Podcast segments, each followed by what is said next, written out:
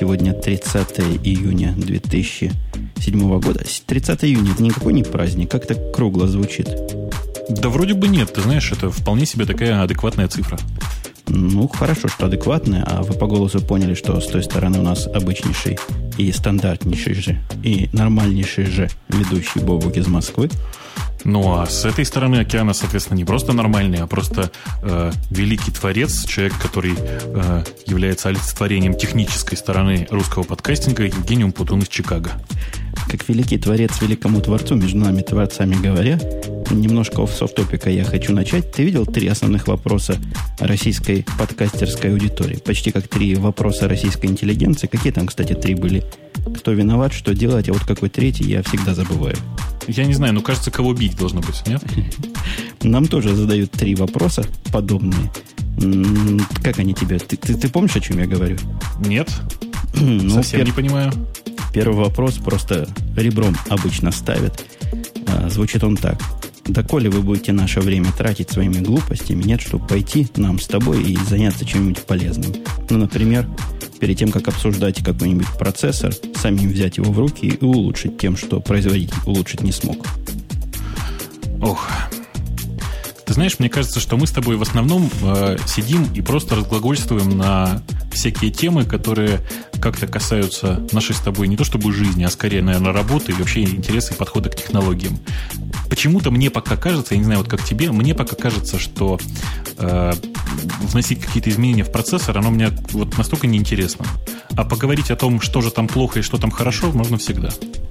Но от этого возникает второй вопрос. А почему мы с тобой с такими наглыми лицами ругаем все время Microsoft, и почему мы хвалим Apple? Мы на этот вопрос уже миллион раз отвечали. Мой ответ был, кого хотим, того и любим. Ты как, со мной согласен?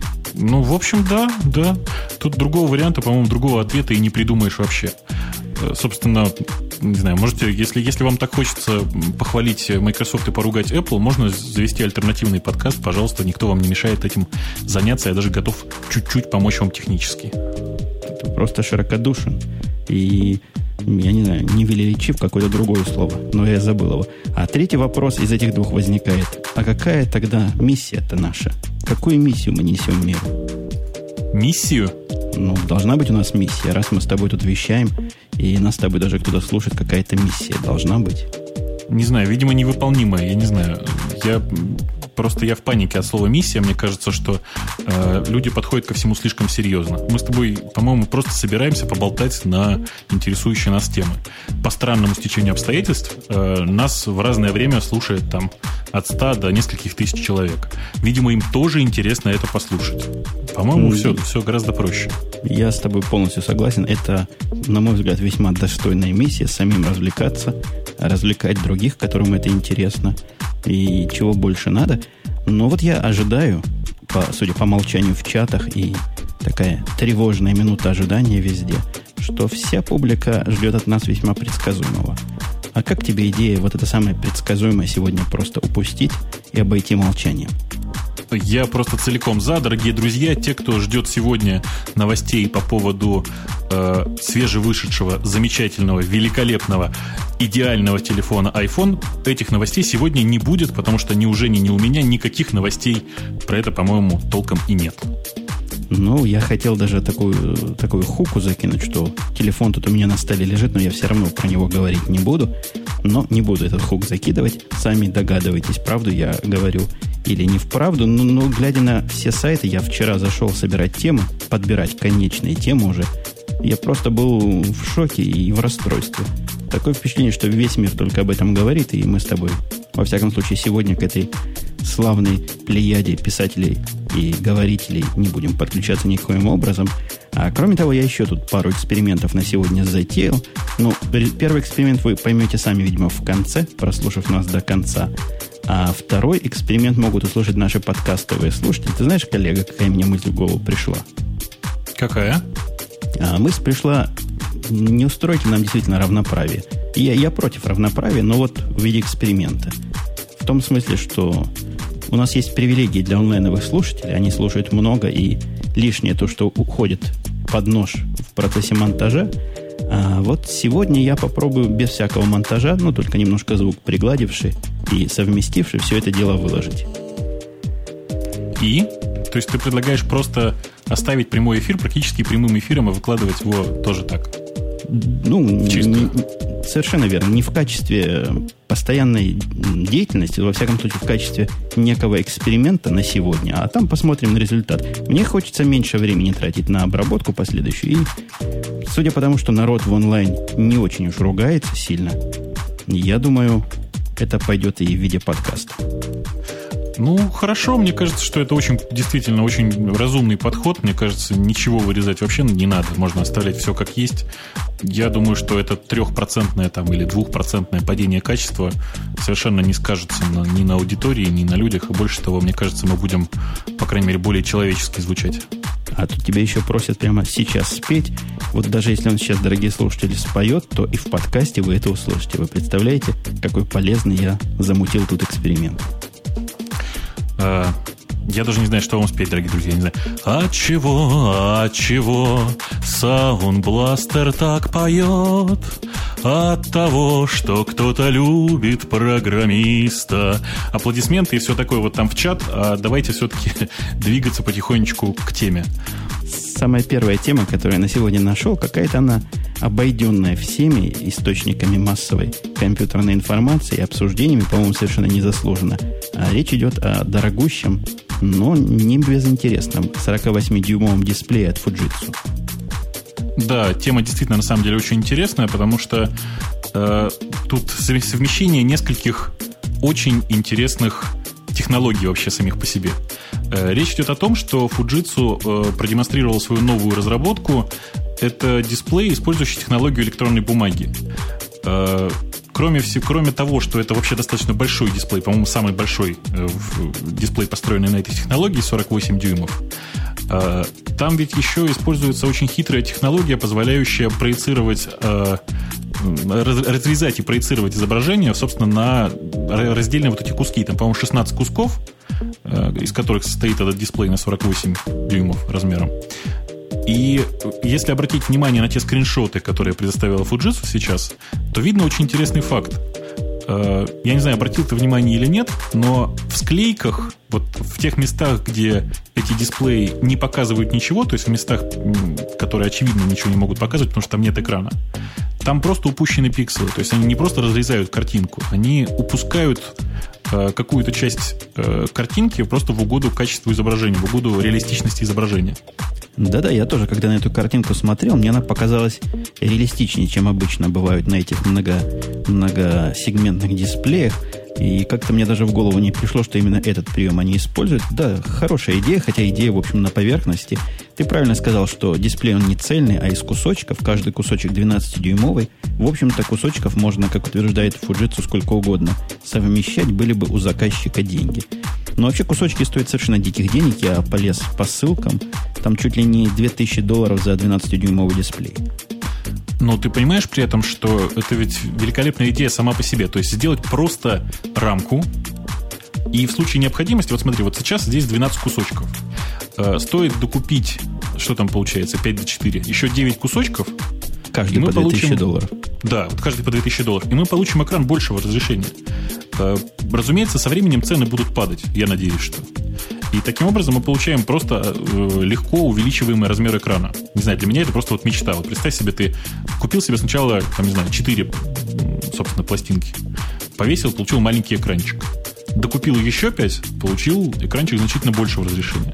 Докупил еще 7 и еще больше, представляешь? Но вообще, немножко фантазируя, можно понять, что эти экранчики никоим образом компьютерные экраны нам не заменят. Они не для того придуманы и не той технологии. Это электронная бумага, цветная электронная бумага. Не написано, во всяком случае, я не нашел, сколько цветов здесь представлено. Но, видимо, за цветности идут деньги. Но есть один вопрос, который меня мучает и терзает, и я не понимаю, почему это так. Они позиционируют вот эту штуку как какие-то дисплеи большие для публичных мест. Ну, например, в аэропортах можно показывать расписание самолетов, другую более-менее статичную информацию.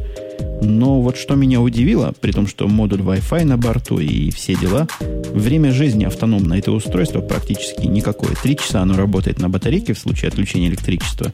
И меня волнует вопрос, а, собственно, на что там ток идет? Wi-Fi, что ли, они поддерживают за эти деньги? За Я думаю, энергию? что да. Я думаю, что здесь э, в основном идет энергия на подпитку Wi-Fi, на там, всевозможную поддержку вот этого там рендеринга хитрого, то есть разрезания картинки. Э, собственно, на процессор, потому что понятно, что сама электронная бумага практически ничего не ест.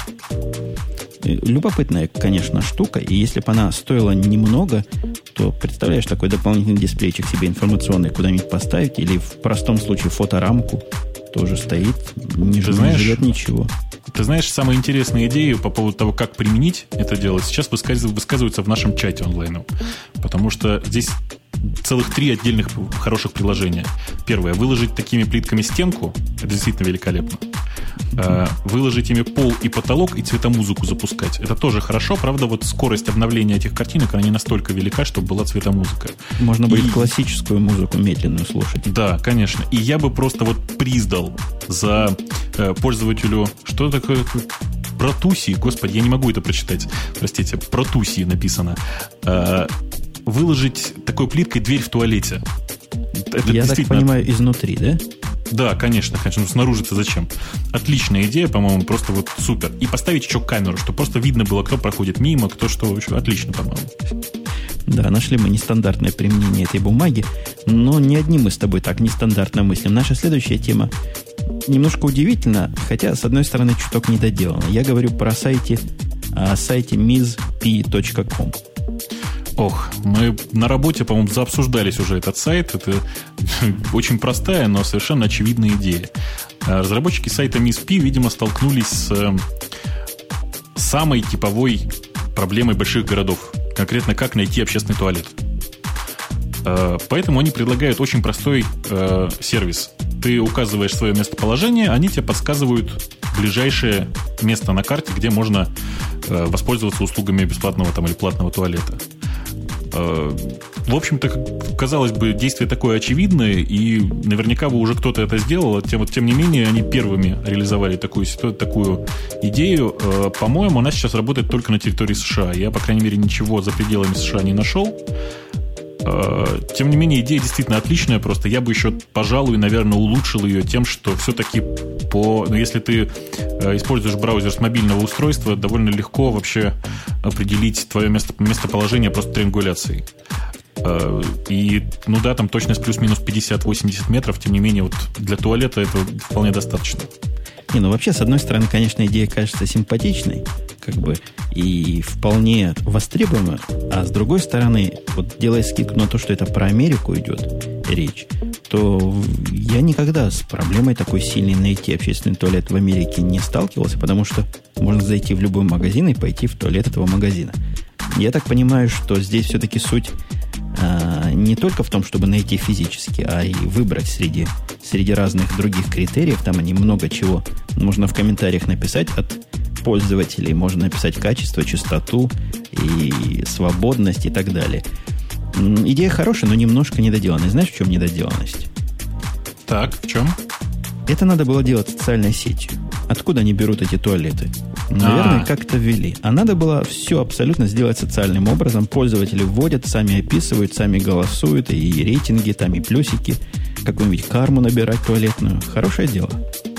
Слушай, на самом деле это ведь можно отлично расширить. Во-первых, э, у них на самом деле на сайте уже такая функциональность есть, но она пока слишком простенькая. Э, они предлагают точно так же вместе с э, информацией о туалете, предлагают еще информацию, что почитать, пока ты находишься в туалете, простите. Слушай, у нас с тобой тема сегодня просто потрясающая. Так вот, э, представляешь, можно же как расширить это дело. То есть, действительно, пользователь может задавать точки, где можно воспользоваться туалетом. Причем, если говорить о городе Москва, то в Москве нужно отдельно описывать еще и характеристику. Например, забор или между гаражами. Что-то такое. Указывать там, простите, наличие стоячих и сидячих мест. Э, и понятно, что за наиболее точные данные наверняка можно брать, брать вполне себе там какие-то небольшие деньги. Э, стоимость э, условно-бесплатного, точнее, стоимость публичного туалета в Москве обычно в районе 10 рублей. То есть примерно 30 центов. Собственно, оплачивать это дело смс и совершенно не возиться. Как тебе смотри, идея?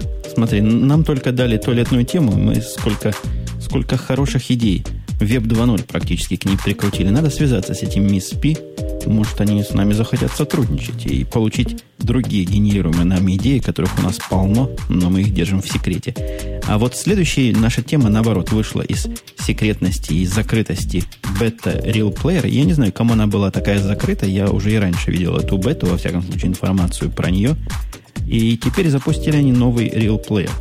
Кто запускает Net, Real Networks компания, этим делом владеет. Вот появился, появилась новая версия. Чего мы про нее хорошего сказать-то можем? Ну, хорошего я про нее сказать пока ничего не могу, потому что она пока что в версии только для Windows. Я маковую версию еще не нашел. Ну, ты видел, они какие хамские морды? Меня всегда этот Real Network раздражает. Тем, что пытаясь загрузить бесплатный Real Player, я думаю, слушатели со мной согласятся, его надо искать. То, что вам предлагают какие-то реальные версии, пытаются развести буквально на, на деньги, чтобы вы купили чего-то такое, которое, если покопаться, практически такое по качеству сможете найти бесплатное. Так вот, и чтобы найти вот этот новый, я там тоже покопался. После этого оно мне нагло само начало его загружать. То есть без вопроса, какая у тебя операционная система, чего и где загружает. У всех, значит, в мире Windows. Поубывал бы. Ну, на самом деле, тут проблема не только в этом. Проблема еще в том, что э, ходят теперь уже слухи, что новая версия Real Player намного лучше чувствует себя под Vista, нежели под э, э XP. Почему-то вдруг посчитали, что количество машин с XP теперь не так велико. Э, это, собственно, вот меня тут пытаются поправить в чате, связано с тем, что э, новый Real Player пытается использовать новые функции DirectX. Если не находит их, то откатывается на простое отображение, собственно, картинки, а Real Player достаточно давно научился быть не только аудиоплеером, но и видеоплеером. В общем, в результате э, почти все жалуются на падение производительности. Кстати, ты знаешь, что Real Player на самом деле строится на базе open source продукта Helix Player? Я вообще не был, я знал о их родственности, но меня всегда терзали вопросы, кто на чем строится. То ли Helix на Риле, то ли Рил на Хеликсе. Ты говоришь, что как раз от Хеликса все пошло? Нет, все пошло, конечно, от Real, просто в какой-то момент все, кроме кодеков, которые использует Real Player, было отдано в open source, и так появился Helix Player. Э, понятно, что теперь все дальнейшее развитие, э, собственно, интерфейса ведется командой разработки Helix Player, а в Real Player потом просто вкладывают отдельно кодеки и все то, что, в общем, необходимо непосредственно для проигрывания. Ну, мы тут вокруг этой новости растеклись мыслью, а я так понимаю, главная фича и главное, за что его все, кто хвалит, хвалит, это возможность сохранять любые потоки, которые он умеет проигрывать. Насколько мне это представляется как видео, так и аудио при помощи кнопочки «Сохранить это», и оно это сохраняет в каком-то своем формате, который потом он же и умеет проигрывать. Опять же, это все чисто теоретически наше измышление, мы его не видели, и я сразу предупрежу всех этих критиков, которые говорят сначала поставьте, а потом попробуйте. Ну, нет у нас такого, куда пиво поставить, и особого желания под Parallels это дело ставить нет. Но, видимо, так и работает, как здесь рассказывается.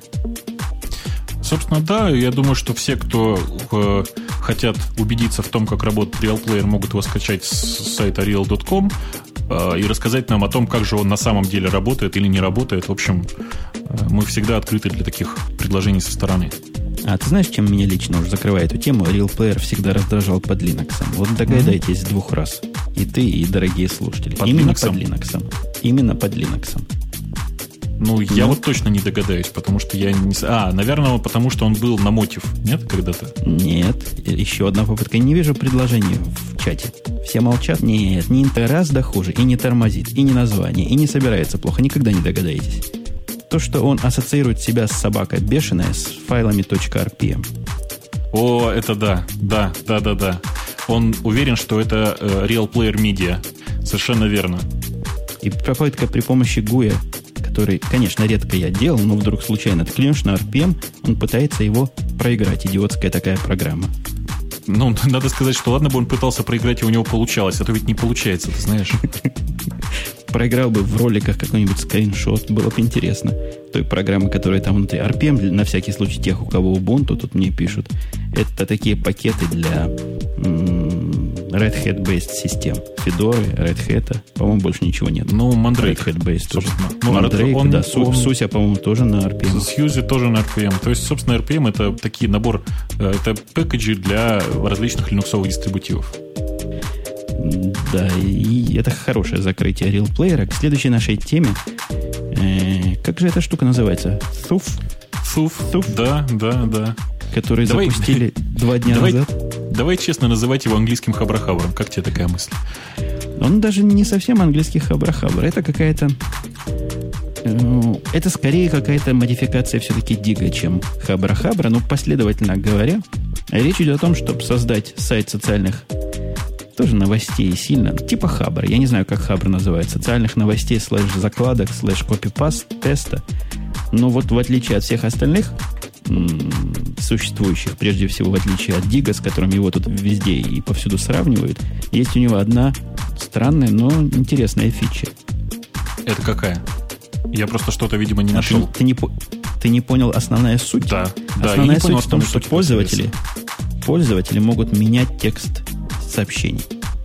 А. То есть опубликовал я, как на Диге, какое-то сообщение, и формулировка кого-то не понравилась, так вот это типа как в Вики, пользователь может зайти зарегистрированный и подправить, или починить, или удалить, или сделать все, что угодно с вашим текстом. Боже, я просто боюсь себе представить, что там будет. Ведь э, это же замечательный способ. Смотри, мы берем какую-нибудь хорошую, интересную новость, поднимаем ее повыше в рейтинге, и после этого раз и меняем контент. Это, это хорошая мысль, но наверняка, если бы я был автором вот этого, вот этого туфа, я бы что-нибудь такое придумал, как защититься. Ну, например, менять содержимое высоких новостей с высокими приоритетами могут только те, у кого приоритет еще выше. Ну, или какие-нибудь такие организационно-социальные вещи придумать. Ну, может быть и так, да. Может быть, действительно, исправлять э, сообщение пользователя с определенным рейтингом может только тот, у кого рейтинг выше, например. Надо согласиться с тем, что что-то в этом наверняка есть. И, во всяком случае, идея нова. Я подобных вещей не видел и не слыхал. Я не знаю, делает ли кто-то еще, но, во всяком случае, тут ребята инициаторы, молодцы, буквально пионеры и первопроходцы. В общем, да, я другого не понимаю. Я заметил на Диге некоторую эйфорию по поводу появления этого СУФ. Ну, по крайней мере, обсуждение было достаточно бурным. А на всех остальных-то, в общем, сайтах я не увидел вообще никакого отражения этого дела. Эм, да, мне тоже кажется, что проблема вот такого критического отношения к самим заголовкам, вот этим кусочкам, которые люди сами форм, формулируют по поводу чужих новостей, она особенно критична для Дига, у которого это и составляет весь, собственно, контент. И я поэтому и сказал, что с Хабром это не очень прямо сравнивается. Ну, в общем, да. На самом деле, конечно, э, сейчас выглядит этот туф как э, такая приставка для пользователей Дига, чтобы они сами могли аккуратненько подгонять новости под формат дига, давай скажем так. И вот если туф в этом деле инициаторы и молодцы, тут странное сейчас случится, чего я давно не делал. Хотя нет, в прошлый раз, по-моему, я это делал. Я Dell хвалил. Хвалил, вот еще раз похвалю. XPS M1330 это вот тот самый дисплейный 13-инчевый компьютер, о котором мы говорили, что будет стоить каких-то денег, видимо, дорогущих, стоит 1500 американских долларов в какой-то минимальной, видимо, конфигурации. По канадским ценам где-то там кто-то подсмотрел, и к нему еще интересные и необычные сервисы прилагаются в комплекте. Ну, собственно, не то чтобы они очень необычные, но вот идея продавать ноутбук сразу же с возможностью онлайнового бэкапа, она, в общем, очень, по-моему, верная и очень нужная. По крайней мере, э, процедура бэкапа, которая работает, в общем, автоматически, без каких-то дополнительных усилий, нужна довольно большому количеству пользователей. Ну, в оригинальности, конечно, я загнул и поспешил их э, обвинить или похвалить. Подобная же штука есть у .Mac. То есть через .Mac тоже можно какие-то бэкапы. Это, .Mac это служба подобная, не подобная, более другая служба для Apple компьютеров. Непонятно по поводу цены. Есть ли здесь какая-то дополнительная плата или просто они дают, как сказано в новости, 3 гигабайта и там вы можете удаленно хранить все ваши критические документы. Я так понимаю, что э, это просто какие-то удаленные 3, 3 гигабайта, которые э, ты можешь использовать по любому усмотрению. Э, но, по крайней мере, вот те новости, которые я читал по этому поводу, и в комментариях на Engadget, собственно, откуда мы и взяли эту новость, э, говорится именно о том, что это некоторое просто свободное место, плюс софт Dell овский, который совершает онлайн-бэкап в, эти 3 гигабайта где-то в сети. А онлайн-бэкап вы можете совершать, опять же, насколько я могу из текста этой новости судить, без всякой связи с вашим физическим нахождением рядом с access point или подсоединение проводом э, к Ethernet, эта штука умеет по, по сотовым сетям быстрым и в EVDO, HSDP. Для меня это все китайская грамота, поэтому я так и произношу. Ну, в общем, по этим быстрым коммуникационным протоколам эта штука сможет и без всяких близких настоящих интернетов подключиться и все сделать, что надо. Чего можно только приветствовать. Ну, мне вот очень интересно со своей стороны, будет ли это работать в России, потому что э, и видеопровайдеры в России есть, но здесь перечислены только три сети. Это Sprint, AT&T и Verizon. Представителей этих сетей в России, конечно, нет и еще долго не будет. А, и видео, естественно, поддерживается. Мне очень интересно, можно ли будет как-то прогнуть, я не знаю, компанию Skylink, которая, в общем, единственная, на самом деле, представитель и видео в России, а, для того, чтобы они тоже согласились не брать деньги за вот этот самый происходящий бэкап. Тут же фича-то в том, что туда доставляются какие-то специальные карточки со специальным счетом, который, соответственно, ну, не, не кончается. То есть деньги на нем не расходуются. Вот в чем идея. Извините, я не знаю, честно говоря, если, если у тебя возможность их прогнуть, ну попробуй, прогни их. Ты-то человек большой, не последний. Ну, в крайнем случае, да. Да, да, при моем весе, в общем, если они не согласятся, то я на них сяду. Если не согласятся, то хотя бы прогнуться. Да, мне кажется так. Наша следующая новость резко, я думаю, повысит градус нашей с тобой гиковости, тоже за это слово ругали, особенно представители прекрасного пола. Так вот, давай повысим этот градус до 3000, просто схода в карьер. Ой, ну или до 3.0, кому как больше нравится. Э, речь идет о том, что э, Гвидо Ваденросум, собственно, создатель языка Python, наконец-то опубликовал, э, собственно, планы по выпуску языка Python 3000 или Python 3.0, как, как кому интересно, как кому удобно это называть. И, собственно, э, опубликовал, по-моему, достаточно полный отчет о, о тех новых фичах языка, которые появятся. И э, там есть очень интересный момент, который я готов обсудить чуть попозже. У тебя есть что сказать по поводу Python 3000? Я могу по поводу Гвида сказать. Давай. Знаешь, как когда ходаки от Ленина возвращались и говорили, я Ленина видел. Ну. Так вот, я Гвида видел, Гу, Гуиду этого однажды. На, совершенно случайно, на одной из других конференций, там, видимо, рядом в зале происходила какая-то питоновская посиделка, было там человек 200, я туда зашел и увидел этого самого Гвида и узнал. Хорошо говорит такой активный тип, ну, типичный гик, только такой гик поколения до нас с тобой вот того поколения гиков, которые еще... Ого, Ты его давно видел? Которым палец в рот не клади. Давно видел? Я его видел года два, наверное, может даже а, больше. Назад. С бородой еще или уже без?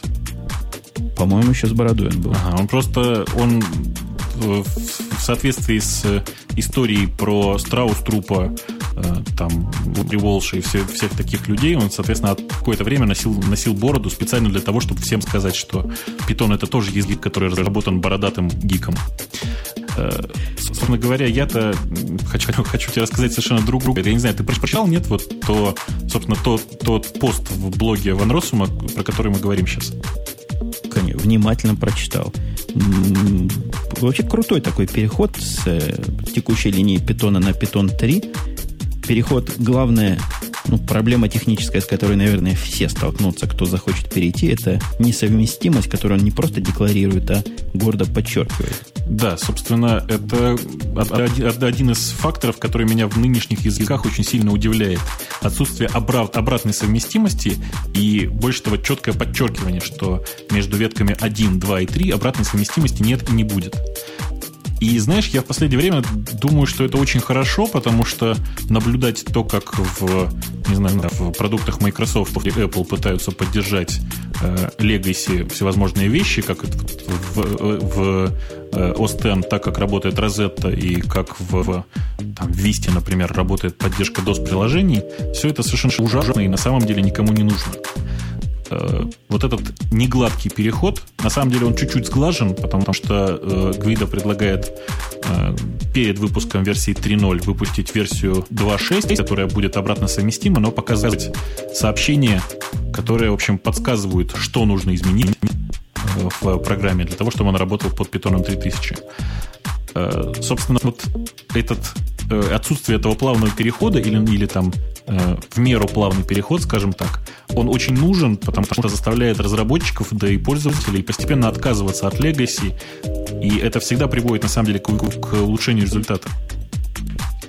Это, конечно, я с тобой потенциально и теоретически полностью всеми четырьмя руками и ногами за.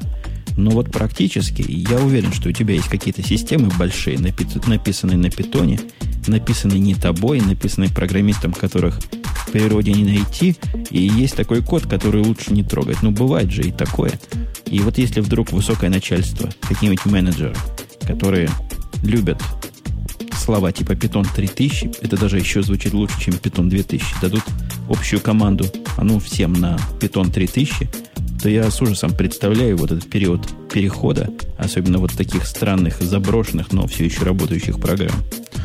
Ты знаешь, я думаю, что очень быстро появится возможность с помощью Python 3000 запускать э, приложения, написанные до этого, потому что там, в общем, можно написать экстеншн, который позволяет все то, что позволял, позволял там нынешний Python 2.4, 2.5. Но они еще, кроме того, где-то я вот в этой новости читал, будет программуля, которая из второго питона переводит в третий питон. Не знаю, насколько она качественно это сделает. 2 to 3 называется. 2 to 3. Ну, Tool. я думаю, что она будет достаточно качественной, потому что за эту задачу вычался сам, сам Гвида, собственно, сам разработчик языка. Э, и кому, в общем, как не ему, знать о том, как это делается. Больше того, насколько я понимаю, э, слушай, не, вот не удается нам с тобой отказаться от того, чтобы не вспомнить там Microsoft или Google. Э, Гвида сейчас работает, собственно, в компании Google, и именно компания Google заказала эту разработку этой программы, которая будет позволять конвертировать из старой версии Python в новую. Ну, поговори, поговоривши долго о том, как будет трудно перейти на версию 3, надо пару слов сказать, а зачем надо будет перейти вообще на версию 3, чего такого нового, вкусного, интересного и заманчивого будет в этой самой версии 3000? Ну, для меня самое важное и самое явно заметное, это, конечно, нормальная сквозная поддержка Unicode. То есть, собственно, Python и сейчас работал с Unicode, не сказать, чтобы плохо. Просто для того, чтобы работать с Unicode, нужно было приводить некоторые дополнительные действия, производить. А начиная с версии 3000, все будет наоборот. Для того, чтобы работать с не Unicode, понадобится производить некоторые дополнительные действия. И, в общем-то, на самом деле это очень правильное действие.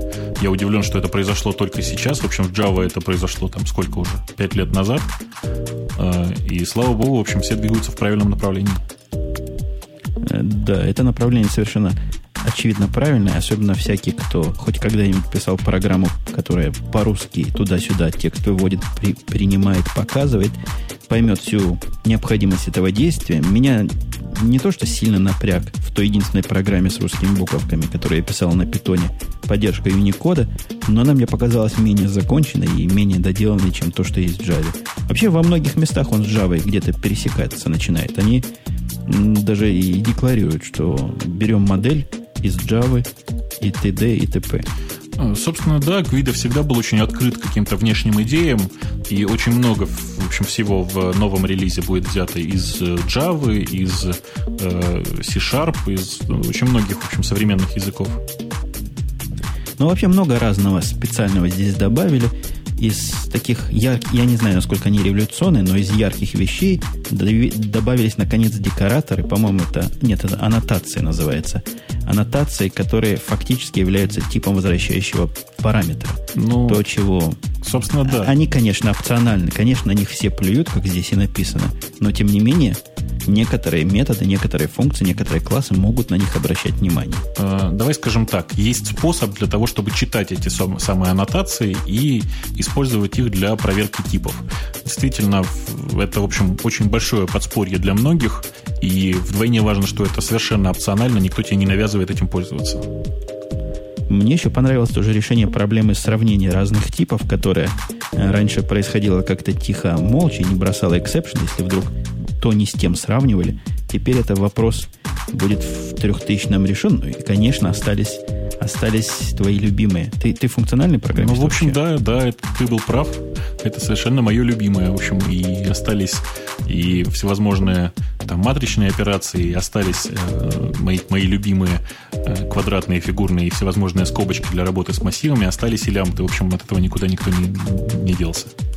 Да, про лямбду он отдельно сказал. Там ходили сильные дискуссии, буквально до кровавых драк виртуальных доходило, оставлять или выбирать. Долгое время считали, что будут убирать, но вот теперь подтверждено, лямбды останутся. Так что все любители функционального программирования, переползшие сюда с Лиспа, можете оставаться с питоном еще долго. Но до 4000 года. Ты, в общем, не совсем прав, потому что на самом деле исчезла очень важная функция под названием reduce. Э, тем не менее, она переместилась в, там, в отдельную библиотеку, в Function Tools. Э, и я думаю, что по этому поводу многие еще погорюют, потому что Python, э, в общем, был последним из современных языков, который поддерживал reduce прямо в статусе языка, то есть был очень функциональным, скажем так. Я думаю, мы вполне понятно показали, что бывает, когда степень гиковости поднимается. Возвращаем его на общечеловеческую популяризаторскую планку и будем говорить о том, что новость странная, которую я и многие другие прочитали так. Microsoft доказала, что Java производительнее .NET. Ну, собственно, да, не Microsoft. Компания, которая занимается, собственно, вот, занималась этим сравнением, называется Mainsoft. Не Microsoft. Почему? Не Microsoft, но все равно новость забавная.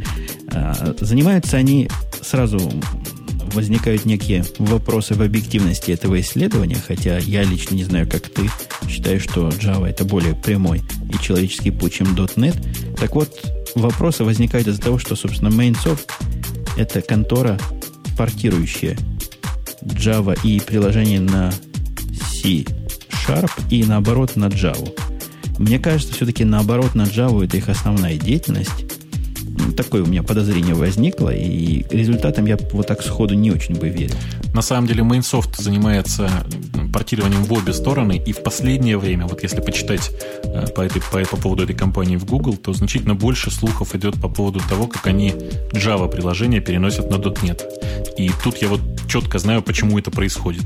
Вот это тот самый менеджерский эффект, когда кто-то из новых менеджеров услышал новое слово .NET, Помнишь, был бум доткомов? Вот недавно в э, менеджерской среде прокатился бум .NET. Это, в общем, примерно то же самое, только относится оно к технологиям и крикам «давайте все перенесем на новую прогрессивную технологию». Да это я крики не понаслышке знаю. Меня дня три назад начальник позвонил мой из Нью-Йорка и говорит, а скажи ко мне, дружище, почему мы все на Java пишем, а не на .NET? Знаешь, какой ему ответ дал? Ну? Ну, сак, знаешь слово? Сосек. Ну, Я-то, конечно, знаю, да. Я ему сказал, что вот этот .NET этот самый просто сосет. Его мой ответ абсолютно удовлетворил. Он говорит, хорошо, снимаем этот вопрос с повестки дня. Видимо, тоже где-то услыхал, что все на .NET, а мы тут как дураки на Java сидим. Да, и знаешь, на самом деле, мне кажется, что градус гиковости нужно еще немножко снизить и поговорить еще немножко о том, что может быть сакс, но может быть все-таки сакс less. У нас есть отличная новость, следующая новость по поводу телефонов. Как тебе? Да, телефон. Э, ты картинку этого телефона более вменяемую видел? Мы, а говорим мы о слухе о появлении телефона Playboy. Да, слухи гласят, что телефон, по-моему, называется Playboy Chocolate, да? Да, видно, что здесь зайчик изображен. Как телефон, собственно, выглядит, не очень понятно. Это раздвижной такой слайдер, это называется телефон. Э, очень похожий на Nokia N95, только с прямыми углами. То есть такая ровная действительно шоколадка с красненькими индикаторами, очень, очень секси выглядящими индикаторами. Вот действительно, цвет выбран просто идеально. Но мне кажется, все это фейк, потому что внизу речь идет о том, что дизайн еще не утвержденный, кто будет делать еще тоже никто не знает. Слухи и мысли ходят о том, что будет там Bluetooth, MP3 эм проигрыватель, встроенная камера, как все у всех. И производителями смогут стать Motorola, Siemens, компания LG. Ты, ты купишь себе такой телефон? Ну, конечно же, нет, что ты, господи. Но в качестве подарка кому-нибудь вполне себе, по-моему, решение какому-нибудь знакомому Дон Жуану. Да, вполне вот хорошее определение. Следующая новость немножко более серьезная. Она к нам пришла с Хабра. Не так много новостей мы с Хабра в последнее время тягаем, но вот так получается. Компьютер с Linux в USB-брелке заинтересовал и тебя? Э, заинтересовала своей красивостью и бесполезностью, давай скажем так. Речь, я насколько понимаю, идет о том, что некоторая французская компания выпустила э, маленький такой USB-брелок, USB э, который, собственно, питается от USB и как-то там, в общем, работает с USB, при этом на нем работает полноценный Linux. Да, вот я смотрю на картинку, действительно, если увеличить этот брелок USB, там внутри деталюшек много, какие-то микросхемы, какие-то штуки. Сложная, видимо, вещь внутри. А вот что с ним делать? Какой, извините, в этом смысл? Ты где-нибудь натыкался на какие-нибудь использования? Ну, что значит какой смысл? Во-первых, это э, брелок, э, который содержит, кроме, кроме всего прочего, USB и Ethernet. Ты видел, да, что на нем смонтирован, собственно, Ethernet? Вижу Ethernet на картинке. Вот. Собственно, это значит, что с его помощью можно реализовывать, например, э, я не знаю, э, антивирус э, для всего трафика, который проходит через этот самый брелок. Сетевой фильтр, то есть firewall, еще что-нибудь подобное. В первую очередь это понятная игрушка для тех, кто играется в безопасность. Вот так мне кажется. Да, интересная идея. Действительно, можно различные какие-нибудь криптостойкие алгоритмы шифрования всех данных, которые между вами ходят, туда засунуть. Можно придумать. Главное, главное это суть в том, что хоть компьютер одноплатный, и Linux там внутри, и что угодно, это компьютер-компаньон некий такой, который без втыкания в USB, я так понимаю, настоящего более большого компьютера никакого особо практического смысла не имеет. Ну, в общем, да, я не совсем понимаю, что он умеет забирать с э, вот этого USB-порта. Зато я хорошо понимаю, что размеры-то у него не такие уж и маленькие. В общем, брелок брелоком, а 85 миллиметров длиной это, в общем, достаточно много для того, чтобы просто таскать это в кармане. Да, это 9 сантиметров почти. Велика штучка. Следующая наша штука, я не знаю, что еще можно про него сказать. Сказано, что у него тут 64 SD-RAM, 256 флеша. Видимо, флеша можно и больше сделать, если понадобится флеш-то копейки стоит. Вот следующее устройство. Крутовато. Ренессанский э, Neo 2 лаптоп. Лаптоп в кавычках. Да, мне кажется, что без кавычек. Это такой маленький персональный Word-процессор. Ну, тем, кто этого дела не видит, как же нам дать ссылочку? Сейчас я ссылочку прямо в реальном времени дам в наш чат. Так вот, штучка эта весьма напоминает какие-то нет, 20 лет, наверное, назад, когда на столах самых продвинутых бухгалтеров стояли вот такие многострочные калькуляторы. Texas Instrument выпускал такие калькуляторы здесь, во всяком случае, в Америке. Я не знаю, были ли такие в России, и есть ли в России сейчас такие. Но устройство интересное. А вот по поводу текст-процессора, помнишь, у Кинга был рассказ тоже во времена каких-то еще советского пространства о каком-то текст-процессоре, о неком компьютере специальном для набора текста. Мне всегда казался это таинственный компьютер каким-то американским изыском. И вот такая реинкарнация буквально. Ну, собственно, такие идеи появлялись очень давно. Появлялись э, печатные машинки с отдельным экраном, э, которые позволяют там по нажатию какой-то кнопочки только тогда начать печатать. Э, собственно, мне кажется, что идея совершенно очевидна, и очень, конечно, это очень нишевый продукт, но всяким там писателям, всяким людям, которым, э, собственно, это необходимо именно как э, средство для печати ничего больше, это позволит, по крайней мере, не отвлекаться на пасьянс. Ну, мне кажется, устройство не то, что нишевое, а какой-то, э, ну, типа как ламповый, допустим, проигрыватель виниловых дисков сегодня. Вот настолько нишевое. Слушай, ну, ламповый проигрыватель, по крайней мере, всегда можно сказать, что у него звук другой, он лучше, он качественнее и так далее. Здесь же это будет довольно простой Word-процессор, с одной стороны, а с другой стороны, это устройство, которое вот у него только одна цель, только печатать. Понимаешь? Нельзя сказать, что он буквы лучше пропечатывает. Ну, кроме печатания с текстом, надо кое-что еще другое делать, редактировать. Это что, назад в век строчных редакторов? Сколько у него там строчек на экране? Размер дисплея 5 на полтора дюйма. Монохромный LCD-дисплей. Не, ну срамота какая-то, извините. Я думаю, что он ну, текст он проматывает, конечно же. Э, интересно, что э, за последние времена, за последние там вот 10-15 лет, насколько изменился подход. Ты заметил, что нет ни одной дырочки на нем, то есть на нем только питание. Все остальное делается wireless. И печать, соответственно, wireless, и все wireless. А вот я уже тут, читая, читая комментарии на Engadget, натолкнулся. Если посмотреть на картиночку, ты видишь, да, картинку перед глазами? Вижу, Смотри, с правой вижу. стороны, с правой стороны, видишь, такая маленькая кнопочка, кругленькая, вижу. справа от дисплея. Да. Это ресет. Ну, хорошее дело. Там что, Windows стоит, что ресет надо так выставлять явно.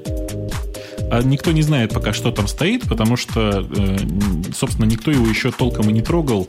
Э, ходят слухи, что устройство в физическом виде, то есть в магазинах, появится в августе. Про кнопочку ресет можно в топик сказать?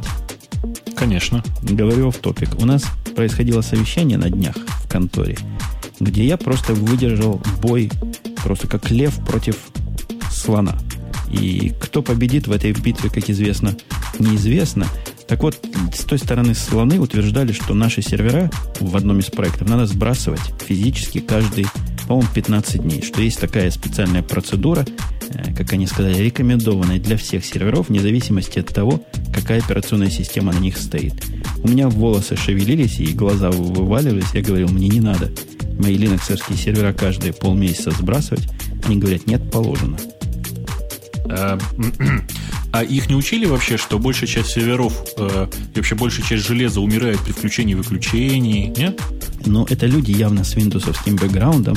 И, видимо, действительно там есть какие-то исследования, надо сбрасывать. Я не стал в эту территорию вторгаться, но в конце концов воспользовался своим правом вето, сказал, пусть делают, что хотят, сбрасывают где хотят, но у меня они на кнопку reset нажимать будут только через мой труп.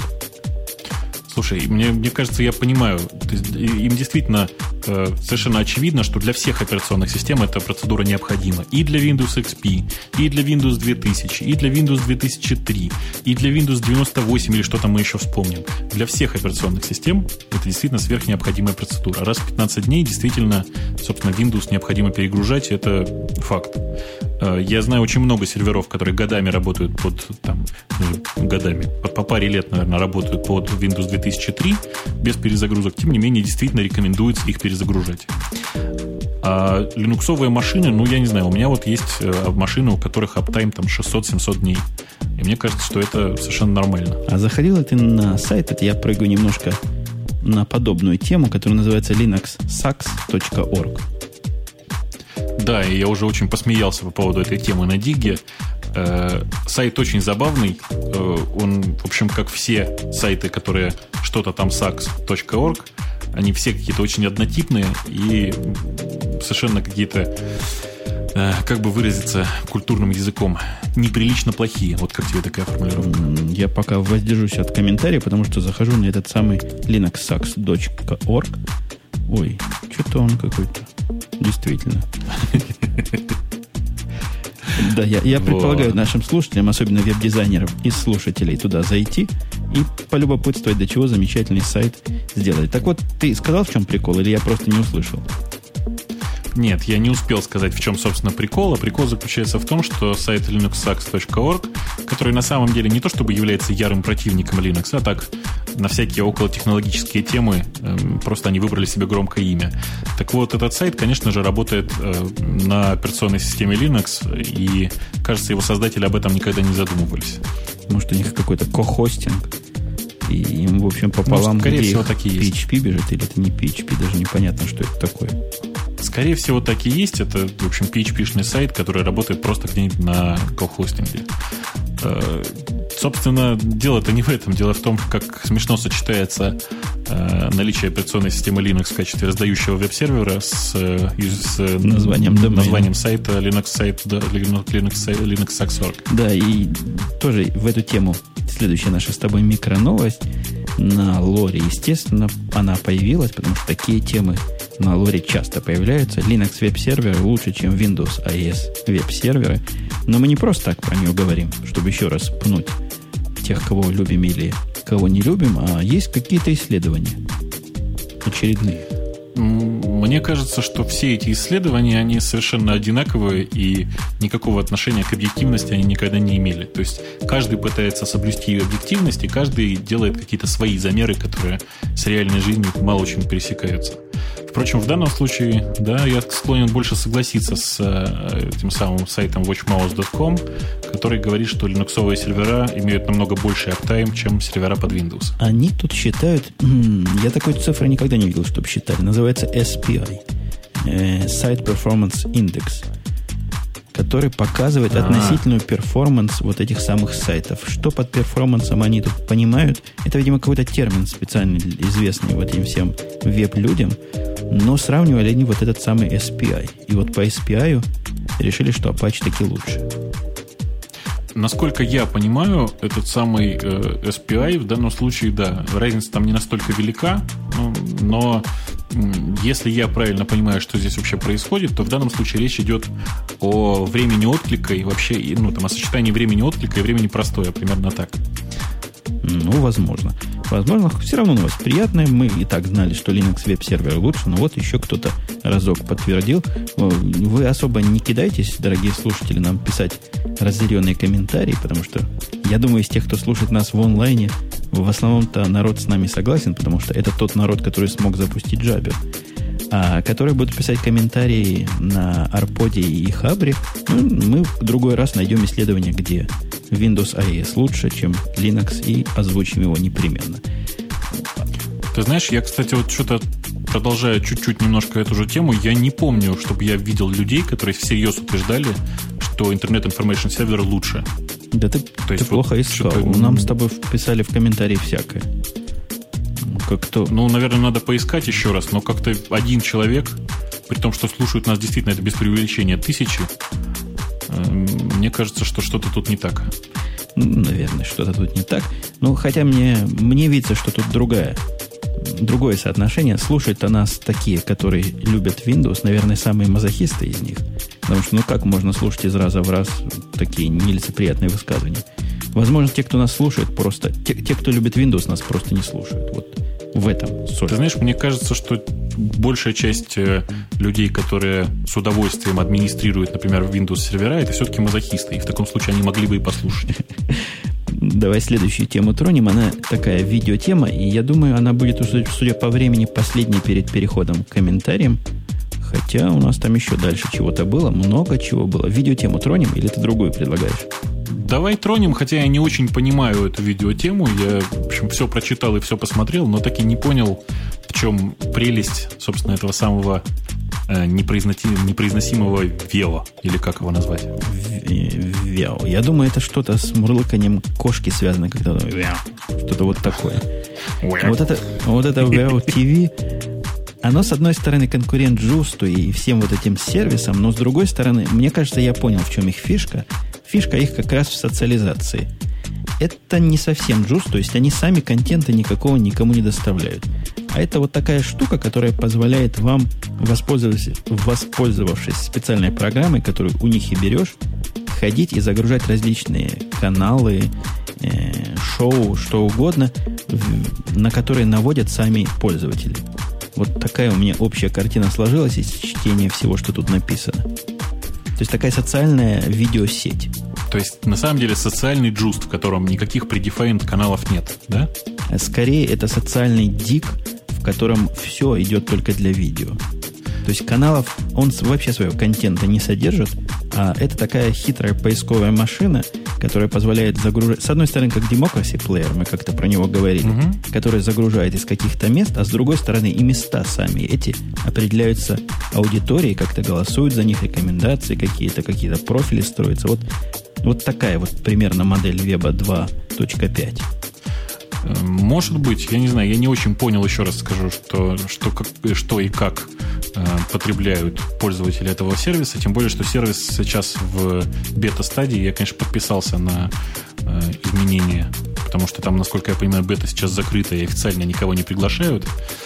Вот. Тем не менее, как-то я смотрю на это все и понимаю, что я-то наверняка этим пользоваться никогда не буду. Мне, в общем, без надобности. У меня есть Democracy, который э, выкачивает мне необходимые видео, видео-подкасты. Э, и вроде бы, наверное, все. Есть Just, который, в котором есть там, средней паршивости онлайновые каналы. Зачем все это вот так смешивать, непонятно. А у меня еще один вопрос к аудитории. Мы покрыли последнюю тему – а вопрос, догадался ли кто, какой первый сюрприз я подразумевал, когда говорил о том, что мы будем рассказывать? Кто-нибудь что-нибудь необычное в нашем сегодняшнем повествовании заметил? Не слышу гула голосов. По-моему, никто ничего особенно и не заметил. Ну, дадим им секунду подумать, потому что процесс мыслительный идет не мгновенно, да и то, что они пишут не со скоростью света к нам распространяется, есть задержка где-то секунды 3-5. Нет, ну, те, кто говорят, что не было про iPhone, это просто несерьезно, дорогие наши, что музыки в фоне не было. Это не было, видимо, по каким-то техническим причинам. А вот а, анти, антихьюман говорит, что не было про Google. Это уже близко. И АИС говорит, что не было про Apple. Еще ближе. Ну вот кто-нибудь вместе все это совместит. Никто не совмещает. Я совмещаю. Мы вообще сегодня избегали всяких тем про известных и про лидеров индустрии, во всяком случае, тем, которые этими лидерами вызванными. То есть, конечно, нельзя не упомянуть вообще ни, ни Microsoft, ни Google, ни Apple хоть раз, но ни одной новости по поводу серьезных таких тяжелых игроков мы сегодня не озвучили. Как вам такой эксперимент? Как тебе, коллега, такой эксперимент? Оказалось, есть в хайтике о чем поговорить и без основных игроков.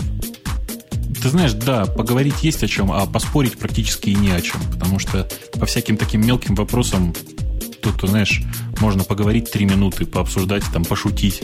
Шуток чуть больше стало, да, а о чем-то серьезном поговорить, пожалуй, не получается. Ну, вот это такой наш ответ, наш эксперимент на крики о том, сколько можно про Google. Вот так получается, когда мы избегаем всячески Google, Apple, Microsoft. Э, Linux не удалось избежать. Ну, Linux это, в общем, не бренд, не бренд такой уж name. Но возвращаясь к э, вопросам и комментариям, которые набрали много плюсиков, первый... Их од... тут, по-моему... Их, по-моему, всего... Их тут, по-моему, всего два, да? Три, два по-моему. Три? три или два. Вот я вижу от Dracula X. Кстати, Dracula X хитрый. Лицо меня... Хитрое по... лицо? Отличное, да, хорошо. Ну, я хотел сказать хитрая морда, но все-таки он набрал 21 давай, плюс. Давай говорить так, интеллектуальное лицо. Да. Вот, отличная замена. Он, по-моему, организовал где-то там у себя на сайте не у себя, где-то в конференции флешмоб и говорил, вот если вы хотите, чтобы эту новость обсудили, нажмите там плюсик. Это я все видел, от нас не скройтесь. У нас и Google, да Яндекс все цитирования нас с коллегой Бобуком находит. Но все равно набрал он плюсиков, поэтому, я думаю, вполне можно сказать чего-нибудь по этому поводу. Да, тем более, что такая социальная накрутка, мне кажется, совершенно оправданной. Мне кажется, что это, в общем, вполне себе хорошее действие. Э, речь у Dracula X идет о том, что о том заявлении, которое сделал, господи, Валерий Цепкало. Э, почему-то каждый раз читаю его Цикало и нервно вздрагиваю.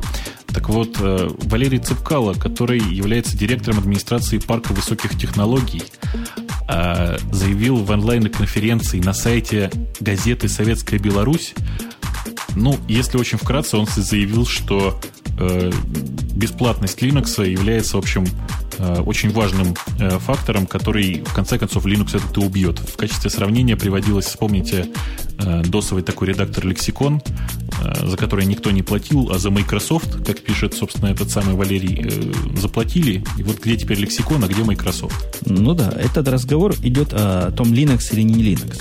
То есть товарищ утверждает, что нужно Windows ставить и никаких своих тут локализаций Linux не производить.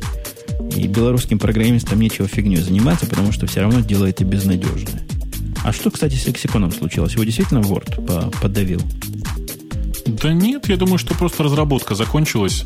Э, я видел даже версию лексикона под Windows и что-то там еще. Но на самом деле, я так понимаю, что компании-разработчику просто перестало быть интересным разрабатывать этот самый лексикон. Э, большая часть разработчиков э, того старого лексикона ушли в другие компании.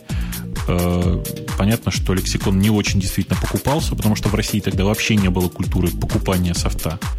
Примерно так же, как не покупался, в общем, и Word. Ну, вообще, мнение вот этого товарища Цепкала, оно немножко, немножко не в дугу и немножко не идет в разрез с мнением других более, видимо, известных и ведущих специалистов и технических менеджеров. То есть считает человек, что бесплатная система не может обеспечивать конкурентоспособность на должном уровне. Но достаточно посмотреть вокруг нас с вами. И один из вопросов, которые, не вопросов, комментариев тут приносили нам, и он не попал. Наш фильтр, поэтому автора я не помню, а топе 500 суперкомпьютеров, вот там совершенно побеждает и ведет Linux в этих суперкомпьютерах. Да и вокруг нас, ну просто Linux настолько широк, который является как раз представителем этой бесплатной системы. Я говорю про серверные приложения, что ну, спорить об этом просто как-то уже смешно. То же самое, что спорить о том, плоская Земля или круглая. Ну, можно, конечно, поспорить, но как-то беспредметно. Да на самом деле есть ведь огромное количество компаний, которые берут за Linux деньги. И понятно, что у них бизнес тоже, в общем, не стоит и вполне даже себе процветает. Э, и даже если рассматривать это вот именно такую точку зрения, что без денег любой софт загибается, э, собственно, Linux, в общем, мягко говоря, не загибается. И есть IBM, есть там Red Hat э, и достаточно много других компаний, которые, в общем, занимаются поддержкой Linux с финансовой точки зрения. Да, как правильно пишут в комментариях нам с тобой сейчас прямо в чате, загибается и коммерческий софт, загибается иногда и некоммерческий софт, и никакой такой прямой корреляции, наверное, нет. Хотя, честно говоря, некоммерческий софт, мне кажется, загибается все-таки чаще. Да, это скорее всего так, и связано это в первую очередь не с коммерческой его составляющей, а с тем, что э, обычно некоммерческий софт – это софт, который разрабатывает человек для себя или там свободное от работы время, или еще когда-нибудь, а потом ему просто надоедает, и он бросает это дело. Надо сказать, что у Linux в данном случае есть очень большой плюс, потому что если загнется компания Microsoft, то Windows никто разрабатывать не будет.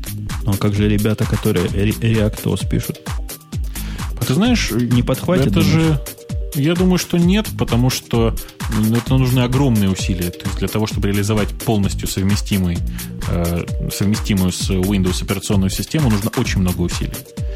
А главное смысл какой? Есть Linux, под ним есть Wine, который, в общем, как-то худо-бедно работает не хуже, чем работает ReactOS. Э, и, собственно, в случае, если умрет компания Red Hat или умрет компания IBM, которая поддерживает Linux, э, ничего, собственно, не изменится, потому что появится другая компания или там, не знаю, появится, э, не то, что появится, а есть сотни, тысячи энтузиастов, которые это дело развивают. Сорцы-то есть, никуда не деться. Это большой плюс, конечно. Этот плюс касается в основном крупных проектов, в которых и так много людей крутится. Хотя и у меня есть опыт того, что и мелкие проекты переходили от из рук в руки и подхватывали новые люди то, что выпадает из уставших рук начальных авторов.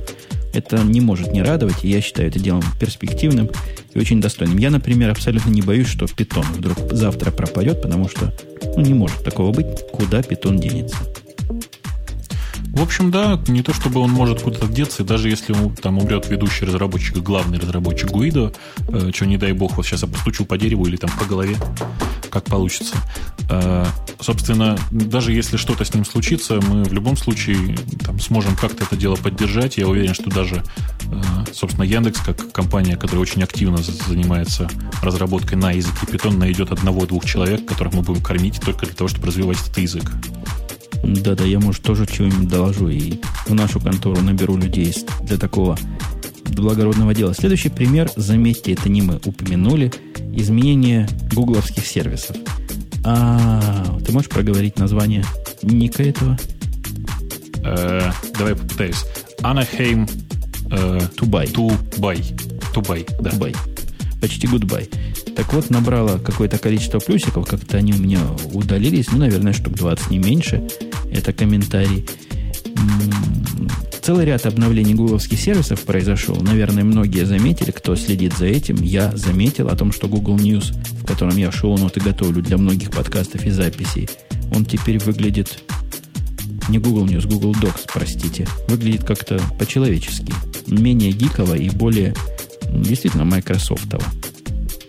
Да, и надо сказать, что гики уже очень активно возмущаются по этому поводу, хотя большей части людей, конечно, это должно понравиться намного больше, э, потому что он стал похож на нормальный какой-то документ-процессор с э, дополнительным баром для открытия, ну, не знаю, для поиска по папочкам и каталогам. Там, собственно, появились папки, ты заметил, да? Не-не, это давай не будем держать нашу аудиторию за идиотов. Мы же их за идиотов не держим, ни в коем случае. Папки, которые там рисуются слева, это никакие не папки, это всего лишь изображение тагов таким образом, то есть, или лейблов, конечно, как они да, называют. Конечно. То есть, ну, конечно, их и тагами можно назвать. И это, на мой взгляд, не совсем уж ну, правильный шаг со стороны Google. Они воспитывают аудиторию, во всяком случае, гиковскую, в том, что все надо делать по лейблам. А здесь пытаются опять вернуться к концепции папок и как-то скрывают или неявно показывают эту связь между лейблами и папками. Мне кажется, это какой-то шаг назад. Ну, может быть и так. Тем не менее, это шаг назад, ближе к нормальным, к обычным пользователям. То есть чуть-чуть подальше от гиков. Я думаю, что гики переживут, особенно если они все-таки в настройках где-нибудь вынут, вынут такую кнопочку показывать там папки как лейблы или наоборот. Да, это первое. Второе, что меня еще в нем немножко удивило, у него несколько поменялось поведение открытия новых документов или открытия старых документов. Раньше все, что делал ты из, из списка документов, открывалось в новом окне. Теперь как-то хитро происходит. Возможно, это баг, возможно, фича. В некоторых случаях просто в том же окне открывается документ. В некоторых случаях, которые мне пока трудно идентифицировать, открывается документ в другом окне. Как-то вот сложнее стало с моей точки зрения. Ты знаешь, оно не сложнее стало, оно стало совершенно очевидно. Вот как ты думаешь, какое нормальное поведение в случае, если ты ничего не изменял в документе, который сейчас смотрел? Зачем его, собственно, открывать в новом окне новый, если можно в этом же? Очевидно, что ты его посмотрел и больше не используешь. Ну, очевидно, конечно. Просто непривычно по сравнению с тем, что было в прошлый раз. Ты говоришь о очевидности человеческой, я говорю о очевидности технической. Когда на каждый клик открывается новый таб, я понимаю технически и предсказуемое поведение. Здесь же, когда действие зависит от, э, от ситуации, ситуационное такое поведение, оно немножко больше напрягает, особенно поначалу. Ну, может быть, я не знаю. Мне показалось, что это совершенно такое очевидное действие. Я думаю, что надо двигаться дальше, тем более нам там в чате кричат скучно. Дорогие друзья, скучно не слушать, это же очень просто. А, собственно, то, что изменилось в Google News, я совершенно не понял, потому что в России Google News практически бесполезен. Ты заметил чего-нибудь по изменениям в Google News? Сказано, представлено в виде картинок. Для этого надо зайти в специальный раздел, нажать на Image Version. Чего-то я такого вообще не увидел нигде. Я, конечно, могу попробовать зайти, но как-то я небольшой читатель Google News. Ну, вот есть такая фича. Попробуйте зайти на Google News, нажать Image Version, и появится теперь иллюстрация к новостям, а не сами заметки. А сами заметки где-то вправо. Какая-то реорганизация экрана, не более и не менее того. Вот что гораздо более интересно, мне кажется, появление в Пикассове по альбоме, я это увидел еще до того, как прочитал эту новость, добавилась возможность привязки фотографии к географическим позициям, положениям. А, я, честно говоря, все это смотрю так и понимаю, что мне это тоже особенно не нужно, потому что я особенно никуда не езжу сейчас. А, к вопросу о интеграции двух приложений, ты заметил, да, что, в общем, Пикассо, а, в смысле, Пикассо клиентская и Пикассо в смысле, и Пикассо вебовые потихонечку изменяются, но вот я изменений активных в клиентской части практически не вижу. Все-таки Google компания очень сильно сосредоточенная на веб-разработке, мне кажется. А, мне понравилось, что это Пикассо вебовская, умная. Умно они переводят вот на новую свою гео, э, геоподдержку. Оно само во всех моих альбомах попыталось по тагам и по названиям альбомов понять, о чем, собственно, речь идет. Где у меня было написано Напервиль, название того города, откуда я сейчас с вами разговариваю, оно само его привязало к правильной точке, где было про э, Флориду, тоже привязало почти куда надо. Израильские фотографии тоже некоторые понял. Хитрая зараза. Умеет чего-то как-то понимать. Ну, это, в общем, действительно понятно было. Э, ну, нормальное совершенно действие. Ведь э, у тебя в названиях картинок очень много э, дополнительной информации. И Google, которая, в общем, компания, которая давно славилась именно тем, что умеет извлекать такие неочевидные, наверное, данные, в общем, в очередной раз проявила себя и проявила с очень хорошей стороны. Мне эта идея очень нравится. Да, я где-то еще слышал, или кто-то мне об этом из фотографов знакомых говорил, что в метаданные самой фотографии можно засунуть географическое положение. И некоторые фотоаппараты это вроде бы делают. Ну, хотя я тут не дам голову на течение. Ох, это была бы отличная идея, в фотоаппарат встроить GPS. Слушай, великолепно же. Ну, представь, фотоаппарат покупаешь за тысячу долларов – GPS туда копеечное устройство абсолютно вставить, два, две циферки писать на каждую кадр, и будет привязка автоматами идти, пулемета. Три. Три. Три циферки. Еще высоту хочешь? Нет. Три, О, кстати, четыре циферки. Четыре циферки. Mm. Смотри, э, широту, долготу, высоту над уровнем моря и направление камеры. Да. Ты чувствуешь дальше, дальше чувствуешь идею, да? Это же можно строить трехмерные картинки так же, как это делает вот этот замечательный э, сервис от Microsoft, который мы смотрели, помнишь? Да-да-да, я вот пытаюсь представить, какие можно шикарные перспективы этим делом сделать, особенно если все это дело доступно коллективно. Представляешь, чего можно наделать? Картину мира О, буквально. Да, да, да, да. Э, нам тут в чате, собственно, говорят, что в профессиональных камерах есть GPS. Я не знаю, я, в общем, небольшой специалист по фотографии, но я пока камер с GPS не видел. Э, если это действительно так, это, в общем, действительно великолепно. И мне кажется, что пора строить некоторые комьюнити, которые умеют э, как-то с этим делом работать. Нам еще пишут, что в GPS нет направления. Мы понимаем, что GPS дает точку положения, но немножко ума для программного обеспечения, которое отслеживает точки, где вы были до этого, и можно вполне это направление вычислить с определенной долей вероятности. Так же, как вычисляется направление движения в автомобиле. Ну, в общем, да. Э, может быть, это действительно там чуть-чуть сложнее, тем не менее, это сделать можно. Э, точность великая здесь, в общем, не важна. В общем, в данном случае можно, конечно, позиционировать и вручную такие картинки. Ну, примерно хотя бы знать, куда, куда вы двигались и, видимо, куда вы смотрите. Э, последнее. Еще сказано, что в Google AdSense добавились какие-то возможности настройки рекламных баннеров. Для меня это далеко, у меня AdSense никакого нет. Хотя, да возможно, на радио T его и стоит поставить. Кому? Ну, поставь, почему бы нет? Вдруг это отработает нам хостинг. Да-да, 2 доллара. И я слышал, один из подкастеров поставил примерно такой же популярности, как у нас. Говорит, уже целый месяц стоит, целых 2 доллара заработал. А отлично, отлично. Google Знаешь, возвращает деньги, когда у тебя 100 долларов накопится. То есть ждать и, и ждать. Ну, ничего страшного, всего 50 месяцев. Нормально. Ерунда дело. Последнее о том, что Google Desktop для Linux появился. Я его не ставил, ничего сказать не могу. Картинок автор не приложил. Автор этой сообщения был Мегазоид. Ты видел этот Google Desktop? Видел человека, который его использует. Ты знаешь, подглядывание за подглядывающим стоит, стоит отдельных денег. Э, пока что проблемы те же самые, что и с, э, там, с каким-нибудь Beagle, если ты знаешь, что это такое. Я слышал Собственно, про Beagle, да. Да, да, да. Собственно, единственный большой плюс заключается в том, что Google Desktop намного лучше, чем Beagle, э, поддерживает индексирование PDF-файлов, с одной стороны, а с другой стороны имеет те же самые проблемы, то есть с русским языком это не работает вообще никак. Искать-то оно ищет, но только точные слова формы, а это, в общем, бесполезное совершенно дело. Да, дело действительно мало, мало приятное, мало полезное. Хотя у меня тут документов по-русски нет, может быть, у меня и вполне это дело как-нибудь сработало.